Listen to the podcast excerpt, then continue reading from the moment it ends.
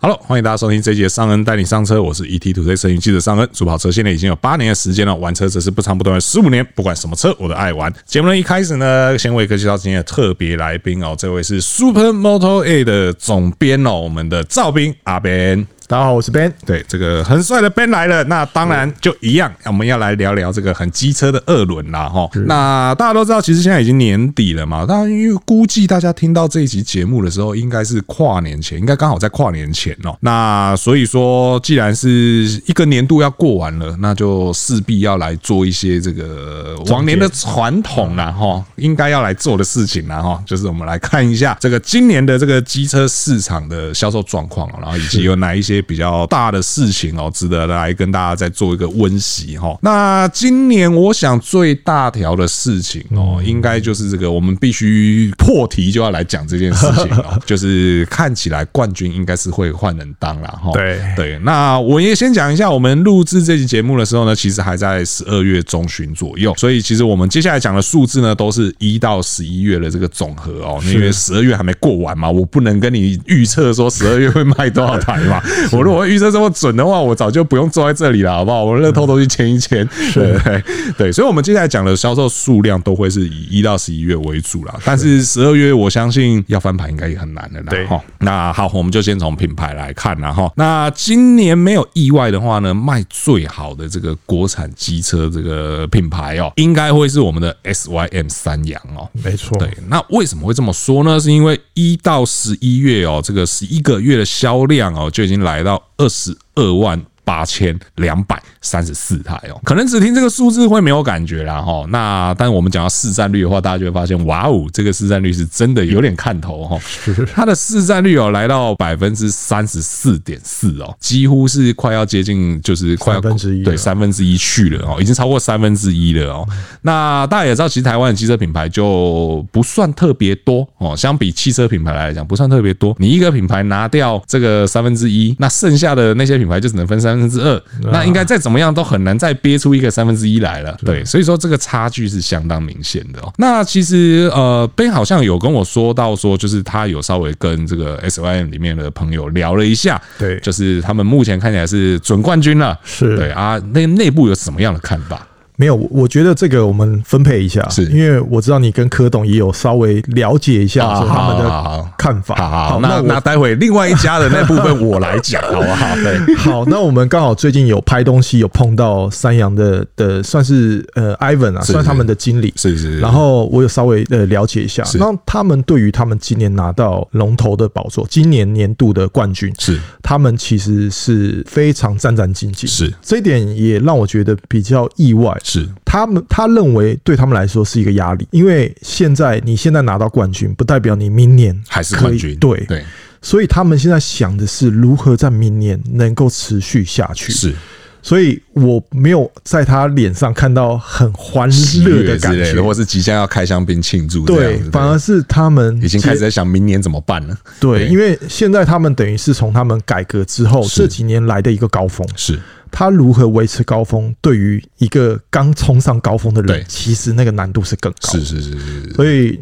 我觉得整体来说看得出来，他们是有压力，并没有很欢乐的感觉。是是是，毕竟这个卫冕者哦，卫冕者相对来讲是会再更加辛苦一些哦。对，因为今年毕竟他们是结合了很多，我觉得是真的是各种。你要说天时地利人和，我相信这一定有。但是这个也是这个 SYM 改革之后的一次，算是交出非常漂亮的一张成绩单。对对，因为不论是在产品力本身，又或是我们对整个品牌的印象来讲，其实这一年真的是。给了大家蛮耳目一新的感受，对，因为他们他们在这最近这两年里面发的那个车的数量是非常惊人的，是。它等于是算是机海策略，是是是。但是如果你要批评它是机海策略，你去单独看它每台车，你会发现它每台车的压的位置都非常精准，是。而且就算是我们这种有经验的去试乘它的车，你都觉得它每一个车子，不管是悬吊的软硬啊，车辆压弯的感受，是。它都完全达到这个族群想要的一个设定值，是是。所以我觉得这一点真的是非常。常厉害。是，这也就是我们上一集在跟大家聊的哦，就是说虽然说现在共用架构是一件很正常的事情，但是你要如何在这个共用底下去让每一部车有不一样的个性哦？是，这一点 S Y M 是真的做的非常非常之好哦。对对，不过我相信他们的压力除了来自于说明年如何卫冕以外，还有另外一个蛮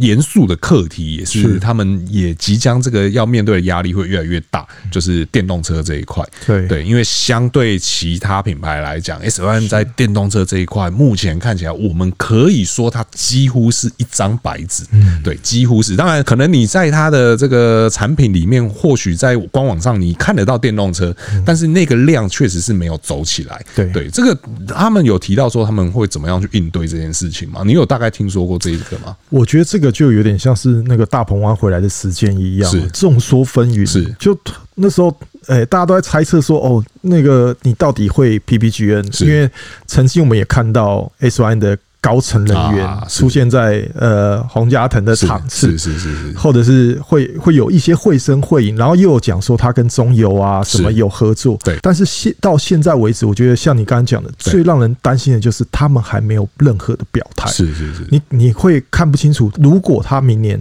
或者是他后年再推出，会不会有点太晚？是因为我觉得坦白说，现在在大型重机的领域上面，随着汽车的的电动化，因为我觉得汽车真的走得非常快，是，但。也因为这样的关系，大家反过来看重机这边、机车这边，你会觉得，哎，去年好像还好，是，但是到今年的时候，我就觉得，比如说像欧洲的，我觉得几个车厂，或者是日本的这四大车厂，对，你们怎么还没有动作？对对对，你会有一种突如其来的翻转之后，觉得怎么大家都没有动作的感觉。所以现在怕的就是到明年、到后年，如果 S Y N 它都还没有表态，是。那个时候，万一大家的观念突然反转的时候，你没有产品应对，那会让整个市场，让它整个销量会有很大的更迭。是是是，变化会来得非常快了。对对啊对啊，这个所以我觉得我们我对 S-Line 还是有信心的。我相信这件事情应该只是我们不知道而已。他们内部，我想也这么多年了，也该有一个比较明确的方向了。对啊，只是或许还在准备阶段，又或者是说他们觉得时机还没有真正到来。对啊，但我。觉得以他们目前整个企业给我们的感觉，应该是不会在这件事情上落队太多啦。对我，我觉得他们做的比较好，因为像刚刚讲说电动车的部分，他们还没表态，是，但是他们现在有一件事情是做对，就是他们把他们所有的。产品的力量，最后回归的都是灌到这个品牌的名声底下。是是是是。所以现在已经开始，消费者对于 S-Line 推出的车款会有一种期待值。是，就你会想说，哎，他们每一台车都一个一个让消费者觉得非常满意。那接着他在推出下一个产品的时候，我就会很期待的想说，哦，我要买 S-Line 的下一台车。是，那他把他的名声建立到一个程度的高度之后，或许他推动电动车的时候，大家会比较容易买单，因为你认定了这个品牌，是是，就有那种感觉。是没错，而且这个品牌的高度的建立，其实也真的不是一朝一夕做得到的。是对他，所以说透过这个很多的产品啊，就是有点类似像说故事的方式去建立起整个品牌的形象以外，其实在比赛的领域也是。是蛮强势的啊，对啊，像我们的 Jet 也是拿，已经算不清拿了几次奖杯了。对，现在以以前都是劲战的天下，现在整个赛场几乎都是 Jet 的天下。对啊，这个也是，我觉得这个胜利方程式也是真的做的非常好了。对，然后再加上董事长去环岛这一点，对，而且是真的环岛。对对，那个很多同业都有见证嘛。对，中间没有替身嘛，对不对？没有说什么人跟车上了货车，然后用载的载到那样，大家都看到是真的用骑的骑了台湾一圈哦。那我最后他回到总场的时候，我有去。嗯，对啊，那个现场那个气氛，我必须得说，那个真的不是说你跟那些员工讲说，哦，今天有来接董事长的，然后年终加多少钱，然后大家可以演出那一种你知道欢欣鼓舞的感觉，那真的不是演得出来的，你知道吗？那个现场真的，你看他们每个员工的眼神都是很感动，就是觉得说啊，我们的大家长就是。蛮误会啊，那哎呀，然后骑，而且那个那个时候我记得也是寒流又下雨吧，就这样子去绕了台湾一圈，然后浩浩荡荡的带着大家回来，那个场面确实是让人蛮蛮动容的啦，我只能这样讲，对啊，所以你也从那个地方就看得出来，整个企业的文化或是内部的气氛，我觉得跟改革之前真的是有蛮大的不同了哈。所以接下来我们就期待看看哦，看看这个 S-Line 如何在二零二三年哦维持住这个卫冕哦，然后再加上还有在电动车的部分会有什么样样的布局，什么样的发展。那接下来呢，就要讲到第二名了哈。这个第二名放在这个位置上面，说实在话，我是着实的蛮不习惯的，因为毕竟从小弟我开始跑二轮的这个市场之后呢，这个一直都看到这个家都放在第一名，这次要放在第二名，真的是内心上还是有点不太适应的哈。那没有意外的话呢，二零二二年的台湾机车销量哦，品牌的第二名哦，会是我们的 Kemco 光阳哦。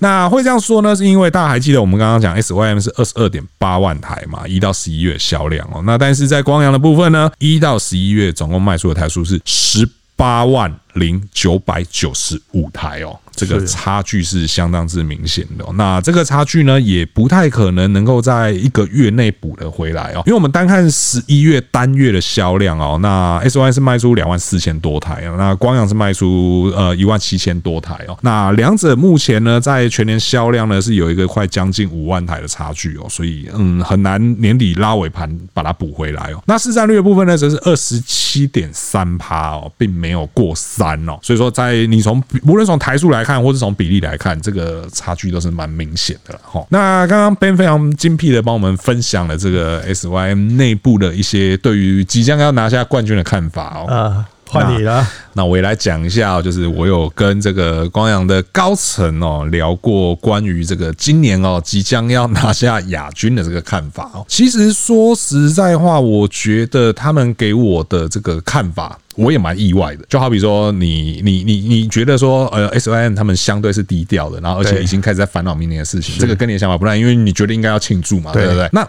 我觉得是什么？我觉得是如果我是一个领导者，我做了二十几年的龙头。今天你跟我说我要拿一个亚军回家，我拿回家我还不骂爆自己底下的人，对不对？怎么会弄成这个样子嘞？对不对？这是我们正常人的想法嘛。是，但他们领导阶层并不是这么想，他反而觉得说这是呃光阳一次改变的机会。一次蜕变的机会，对，我们知道，其实光阳也是一家五十多年，快要接近六十年的这个老品牌了嘛。那老品牌，我相信内部可能会有很多这个企业文化，它 maybe 是好的。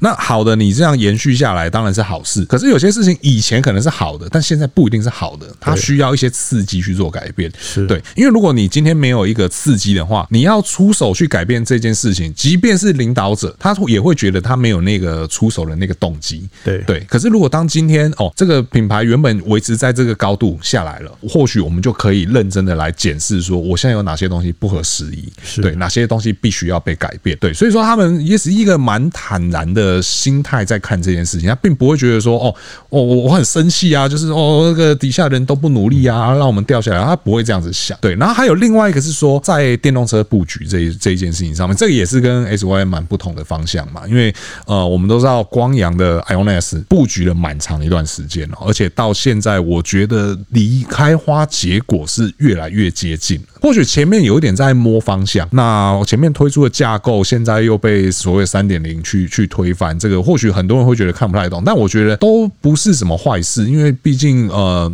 你必须得要实际投入之后，你才会知道真实的状况是怎么样。那现在的 IONIQ 三点零，我会说会越来越接近开花结果，是因为能源网络的部件，其实我们都是肉眼可见的。对对，就好比说呃，我们很多人不买电动车或是电动机车，其实有几个蛮重要的。原因嘛，因为它已经不再像是你去加油站，然后花三分钟可以把油箱加满，你必须得要很呃，以摩托车来讲，现在都是换电嘛，你必须要能够很轻松的去换到电池，然后以汽车来讲，就是你必须要有地方充电这样子。对对，那很轻松换到电池这件事情的定义是什么？不是说你数字上告诉我你全台有几千站，然后这个就叫做很容易换到电池。最有感的永远都是，我记得我家出去右转那个巷子口。有一个换电站，总永远都不会是数字上说什么哦，我们现在超过加油站了什么有的人，我不是在特别要辟哪一家，对对对，只是说人的特性都是这样子。你不要告诉我说什么，你 App 打开然后可以导航到最近的换电站，那个我都不要听。我要看的就是我家的巷口有没有换电站。是对，那现在 Ionis 就很聪明，就就抓到了这一个人性的特点。对，那所以说他们就推出了所谓的便利换电站。对，我相信我讲到便利换电站。也有很多人要凑，就讲说嘿贵点你啊，嘿什么呀用？哎，可是大家也不要忘记哦，就是它确实，大家认真去想一想，你现在是不是很常看到便利换电站？对对，因为它的设置太容易了，是它相对于大站来讲，大站都要用大电。才有办法。大家一定也看过很多那种啦，就是充电站的柜体已经放好放在那边了，放了半年没有通电，里面没有电池，为什么？因为大店没有请到。你以为请大店那么容易哦？你以为请大店跟你办手机门号一样，资料填一填，然后 SIM 卡给你就可以用了？不是那样子呢，那个要考量到的东西太多了。对，那便利换电站它对于电力的要求是小的，所以它在很多地方都可以设置。对啊，所以说这个就变成说能见度变高了，那相对来讲消费者就更有信心去选购这一家的电动机车。对，对，所以在十一月的时候，其实我们也看到 Ionis 在数据上面有一些变化。对，或许我们等一下可以来看。对，我们等一下讲电动机车的时候来跟大家。那我我觉得刚刚你讲到这个建制的部分，我觉得啦，至少我这边感受到光阳他们的做法跟 Gogoro 不太一样，是。因为 Gogoro 他坦白说，我觉得我能够理解 Gogoro，因为我自己也是做设计出身嘛，而且你是车主，对，那 那 Gogoro 他们的老板呢，本身也是做设计啊，对对对对，设计人有一个盲点，是。这个我自己也知道自己的问题是。完美主义。啊，OK，所以他会把所有的东西都准备好，是，他才退出，是，但常常会产生一个问题，就是他会花更多的时间去收尾、调教、去收尾，OK，可能会错过时机，是，或会碰到一些很绕不过去的，对，绕不过去的问题。但我在光阳这边，我看不到这个问题，是，比如说像 Ionis 的建制好了，我们问柯董说，好，人家讲你这个便利换电站电池太少，对，怎么办？对。那你现阶段的车口数可以应付，那未来怎么办？是他完全不担心啊，因为未来他可以再建置大型的换电站。对，现在基本上他先满足现阶段的需求。是，那我觉得这一点跟我们这种设计人就不一样。是我设计人，我可能就会考量到比较长远的。对，而我现在就建大的。对，那未来就不会有问题。对，然后那个整个系统换电柜要做的尽善尽美，很漂亮。对。这个是他们想要的，但是我觉得对于光阳、对于柯董来说，他的想法就是我先满足现有的车口数，对，达成现有的目标，是，甚至那个换电站未来都可以在。比如说你要荧幕还是你要怎么样，它未来都有升级的空间，对，升级的调整空间。因为它现在他们利用光阳这个传统产业能力非常好的这个询价能力啊，还有这些成本控管能力非常好的这部分，来把它的成本压到非常低。是，所以我觉得这也是光阳跟这个 PPGN 车系整个建置换电站不同的概念。是，没错，对。所以说接下来我觉得，虽然说今年拿亚军是真的是让人有点惋惜啦，对，但是我觉得那个后。后续的力道、成长的能量哦，我我觉得拭目以待啦。对，应该说你你看，我们刚刚刚 光讨论这个就讨论这么久，对，你就知道其实光阳它分的力，它因为我们刚刚本来讲的这个排名，这个是油车的嘛，是是是是，他们分了多少力道？这也不是油，这也不是油车，这是整个啊，对，整体全品牌，对对对对，它分了多少力道电车的开发？对。那那些脑力等等有的没的，所以势必它掉到二十七点三趴，我觉得好像是合理，也蛮合理的啦。毕竟人家也真的不是万能的啦，好不好？对，你不要说人家家大业大，然后就好像这个力量啊，或者是这个钱是无限的，可以这样子撒。其实真的也不是这样子哦。就正因为它是一家家大业大的公司，它做任何事情才必须得要更加的谨慎一些。对啊，所以说我觉得或许我们可以期待它电车后续补上来那个力道，或许也有机会把这个品牌在。领回冠军也很难说，是。对啊，对啊，所以说这个是光阳的部分啦哈。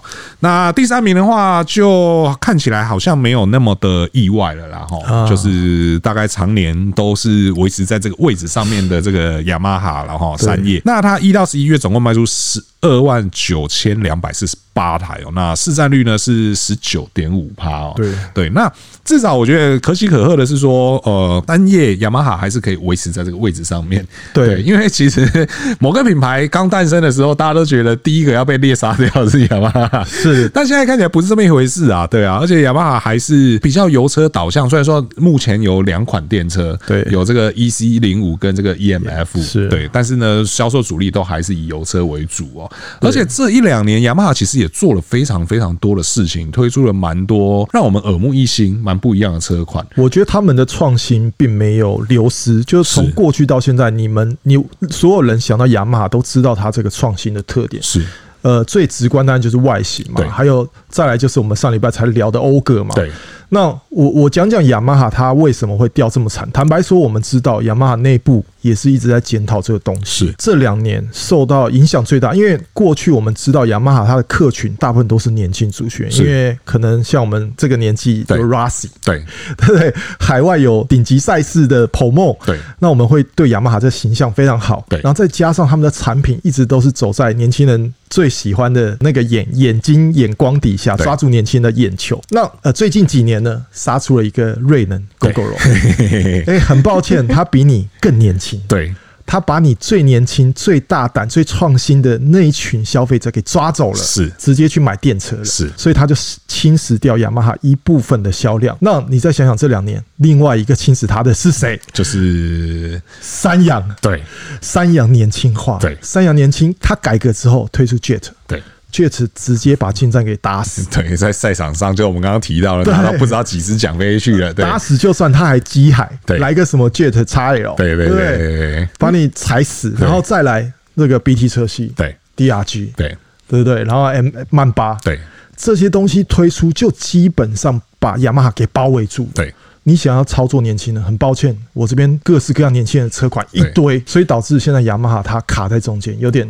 骑虎难下是，所以现在至少我们在今年看到这个整体的数字，然后我们跟雅马哈内部的人聊，他们对于整个数字啊，整个表现其实是非常不太能接受，在检讨，在想新的出路的一个状态。是是是，不过我觉得他们现在有一个切点，我觉得相对来讲是，我觉得蛮有机会。是，当当然我们现在还看不到这个切点它的最终成效会是怎样，因为这这这一步棋才刚开始。就好比说，就像你刚刚提到的说，呃，年轻人已经。有太多选择了，对。那当然，相对来讲，我觉得年轻人，我我不是要说年轻人没钱哦，就是当然，以前我们年轻的时候也都会花钱，花很比较多的钱去买比较高阶的车款。可是购买力比较强大的，真的还是三十岁以上，就是已经出社会一段时间了，然后经济相对有基础的人。是。所以欧格这部车，它其实就有一点是要锁定这个含金量比较大的这块族群。对对。那再加上这一世代的人，我觉得对于雅马哈的情怀也好，或者是说像你刚刚讲的顶级赛事。的影响啊，又或者说相对来讲，虽然一样都是国产的机种，但是我们会认为这个品牌是日系的品牌，那个品牌的光环可能还是稍微有存在，所以他现在稍微去操作这个年龄层稍微往上爬一点点，我觉得这一块市场是有机会的，对，只是说相对到底怎么样，到底这块市场的人会像我们一样，最后都选择开车出门呢，还是说愿意再重拾以前的热情去买台摩托车来骑呢？我觉得这就是一个很大的考验了啦，是对吧？尤其是最近这个天气状况又冷又下雨，对啊。说真的，我也好久没有发动我的摩托车了，是不是？我们应该都很久没有发动摩托车了吧？对啊，我觉得这个就有待考验啦。只是说，这或许会是一个新的出路。对，但我觉得雅马哈难能可贵的就是，虽然他们内部对于这数字是不满意，是，但是他们还是很大胆的持续创新。是，像我们想到那个头灯的技术，对对对，你投注下去，它不一定真的卖得动，是，那是一个风险。是，还有那个欧格的车头，个很前卫，是，那个也不一定大家可以接受。是。但他们那个 DNA 里面就是那个创新大胆，他们一直保持在，对对，对，所以他们还是很执意的做出了这样的车款，对对，或是说所谓乱点科技术这件事情，对对对。对对。但我觉得确实啦，它这个产品推出之后，真的拉开跟其他竞争对手之间的差距，对对对，而且这个技术储备，这个相对的这个他们的世代差异，我觉得会拉出非常多年来，对。对对，就是大家大概都要花非常多年才有办法去追上这这一个特色，就是这个可变头灯的这一件事情上面。了。对，那接着我们就来看到第四名哦。那看到第四名的同时呢，我们也就直接从这个总市场啊，就是油家电哦，那我们就切到单独来讲电的部分哦。是，因为第四名呢，就是这个 Gogoro 瑞能哦。那它在今年一到十一月呢，总共卖出了是五万八千四百九十六部的新车哦。那市占率是八点八趴哦。这个就我觉得让我意外的点是在于说，原本我们前面都会认为说电动车应该是。是会逐年增长嘛，对不对？那其实瑞能前面的高峰是不是曾经有一年到到一成左右？对，我记得有一年是到一成嘛，那是最高峰的时候嘛。但如果说你说要就是渐渐步步高升的话，应该现在要是十几啊，结果结果只有八点八，哎，你觉得那个问题在哪里啊？我我觉得还是回归到他们的今年所发出的车款，是到底有没有达到消费者的心？是因为。我的印象没错，今年是有一台针对女性的车款，推出的 Delight，对 Delight 完全由女生打造。再来就是一台 Super Sport，对。那其实这两台车呢，都不是我觉得是市场最主流的车款，是因为你看。完全针对女生的女生打造，其实就我觉得算是小众了。是，哎，我这样讲会不会女生讨厌我们？对啊，应该说它它的族群就不是大众的男生使用通勤族群。是，然后在 Super Sport，它是一个很顶规的一个电动车，就是不管在科技力啊，或在动力的部分，那我觉得这两台车都不是一个很有销量的车款。是，所以撇除这两台车呢，我觉得瑞能今年在整个产品推出上面，可以说是非常的乏善可陈，是是是，相对没有个亮点，这样对，没有一个亮点，那反而大家比较有印象的点，可能是它上市上柜啊，还有一些其他的议题。对，那我觉得就好像比起，因为我我毕竟我是第一批就买 Gogoro Gogoro One 的车主，是。我一开始对于他们的产品力很欣赏，所以我第一时间我就觉得。我要买这台车，是，但是那个爆发力到现在，至少在今年的时候，我看不到这个东西。是是是是，对，所以说这个希望明年瑞能能够，我当然相信今年他们其实更多是忙别的事情，对，就比如说你说上市贵啊什么那些，我相信更多就就就像我们讲了嘛，你一家公司再怎么大，你人就是那么多，你不可能有无限的人力、无限的能量可以去做使用，所以就是可能稍微有一点点分心啦，对啊。那二零二三年，因为他们。目前各个布局好像也都差不多了，就看看二零二三会不会再回归到产品本质这件事情上面来。对，又或者说电池技术会不会有所突破？对，因为我们之前已经看过了这个固态的电池。对对啊，那随着他们自己讲的会投入量产的年限也越来越近了。对啊，因为电池也确实也是一个问题啦。但电池技术一直在进步嘛，那如果说你没有用上新的电池技术的话，其实你的产品可能就会有点原地踏步。所以说，我们或许可以来再期待看看哦，后续 Gogoro 会有什么样的动作？那讲到电动车的部分啊，就是大家或许都会觉得说，第二名应该就会是洪嘉腾。对对。或许全年目前来看的话，应该也还是宏佳腾没有错啦。但因为我们前面讲了很多，说 IONIS 它其实做了很多事情嘛，我们觉得它后市后续的这个力道是值得期待的。那这个真的也不是我们随便讲讲而已啦哈，因为在十一月的时候，单月份的时候啊，呃，Gogoro 当然还是市占率最高嘛，那达到六十七点二趴。我们这边讲的都是这个纯电动机车的部分哦。那第二名呢，居然不是洪家腾哦。第二名居然是 IONIS 哦，而且这个 IONIS 的占比是来到十一点七趴哦。那大家都想说哦，那可能就是可能赢宏佳腾个一趴两趴，甚至零点几趴嘛？没有，我跟你讲，宏佳腾几趴吧？宏佳腾是五点六趴，这个蛮让人意外的。而且最最有趣的是宏佳腾五点六趴哦，你以为他是第三名吗？不是哦，第三名是 eMoving 哦，八点三八哦。对啊，这个在十一月的时候市场变化真的是蛮有趣的哦。当然，我们不排除会不会有所谓的。这个法人车在里面哦，也就是说，并不是完全都是零售市场买的车，我们不排除。可是这个差距确实是大到有一点让人惊讶哦。对，这个也就是我讲的是说，就是我觉得我们离看到 IONIS 三点零开花结果越来越近了。对啊，这是一个这是一个信号啦，我是这么认为。那你怎么看？我觉得 IONIS 呃，应该说你要买电车，最想最首先要解决的就是换电的问题嘛。那我觉得光阳它现在的布局量。今年年底达两千站，对，这已经进到了消费者会愿意投注、会愿意花钱去尝试电动车的一个门槛。对，所以在这部分它已经及格了。现在的就是它的产品到底能不能满足消费的需求？那其实我们也知道，最近在十一月的时候，他们推出了这么多款机车。对，那每一款机车呢，不管是 Air 啊，或 Five 啊，也或者是 S 七、S 六，它都针对各自的族群去深入去。打那个区区域，对，那你看换电站大家购买的需求门槛之后，哎，你产品又出来了，然后再来呢，它的资费又比起相较起来，Gogoro 便宜，这些相同三个因素加在一起之后，就造成今天它的整体的销量往上提升。是是是，那我觉得这个也像我们之前讲到的，就是哦，我觉得 IONIS 它是。现阶段它可以满足这些消费者使用习惯，它会针对这部分去做，所以也因为这样子，他们做的非常的快。是，那你可以看到，过去我们知道它 S 六、S 七，然后只有只有那时候只有 Air 的，诶，只有 i one 的状态底下，它利用三款车，它再去分，所以它并没有想说，哦，我今天要就是像学设计一样，对，我今天要。做的一个尽善尽美，对，尽善尽美，完全没有缺点，外形对，看起来是完美的。我然后推出弄很久，他没有，他就直接用现有的车款再去细分。对，那也因为这样子，确实他在比如说像像 i one，他推出一个 Fly，对。它的里程数拉高之后，它就成为市场之最的里程数。是，那 S 七 R 他们参加比赛之后回馈出来的数据，把 S 七 R 再提升，动力更强，它成为 S 七 R 速度现在速度最快的车款。对，所以它等于是这一次的布局，就是在往更各个区域更深入在打。对，所以我觉得这现阶段的整个 IONIS 的产品线，还有它的整个站点的布局都非常的成熟。是，我补充说明一个东西哦，就是刚刚 Ben 有讲到说这个 IONIS 的资费比。PPGN 便宜这件事情哦，那确实某些资费上是相对来讲是比较便宜的。那但是我其实也有看到，就是呃，有人在讲说，事实上你 PPGN 那一边，你如果会用这个他们新的那个信用卡做点数回馈计划等等的，其实算起来会比 IONIS 便宜，就是特定费率上面，我相信是。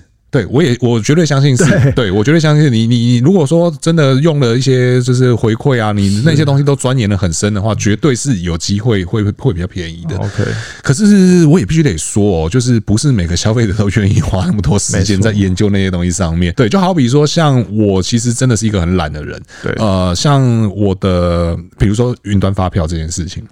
我也知道云端发票中奖几率比较多啊，可是就是你得要花时间去研究，然后去绑定，去什么有的没的。其实我是到前不久，大概两三个月前，我才开始用云端发票，甚至连 Line Pay 这个东西，我都是上个礼拜才开的。对，因为我就觉得说啊，我信用卡可以解决的事情，我为什么要多开一个就是支付方式？对，就是真的不是每个人都有那么多时间，然后去慢慢去研究你每一个游戏规则。我也相信那张信用卡或许蛮好用的，就是你去某些呃生活场景，我记得。也可以雷点，然后什么缴缴资费也可以雷点，然后甚至你骑共享也可以雷点。